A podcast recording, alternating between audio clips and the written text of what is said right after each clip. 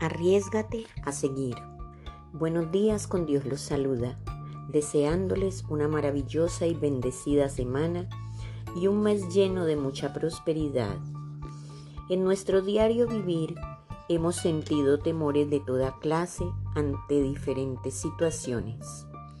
Y es normal que lo sigamos teniendo cada vez que debemos enfrentar momentos de tomar decisiones.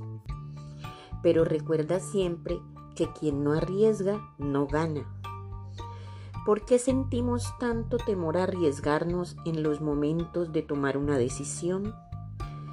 ¿Será que nuestra comodidad es nuestro mayor miedo? Debemos aventurarnos a seguir por caminos o rutas desconocidas. Caminante no hay camino, se hace camino al andar. Debemos explorar qué hay más allá de nuestros sueños y cómo podemos llevarlos a la realidad. Arriesgate. No te quedes con las ganas de saber qué pasaría. Lánzate, vive, atrévete, que si de los éxitos se disfruta, de los errores se aprende. La vida es demasiado corta y no te va a esperar. Si no nos atrevemos a cruzar el río, nunca sabremos lo que nos aguarda en la otra orilla. Hazlo aún si te da miedo. Hazlo con miedo, pero hazlo. Jamás debemos dejar de avanzar. Ten miedo de no hacer nada y quedarte en el camino. Solo imagina lo hermoso que podría ser arriesgarse, pues cuando más nos arriesgamos, más vivos nos sentimos.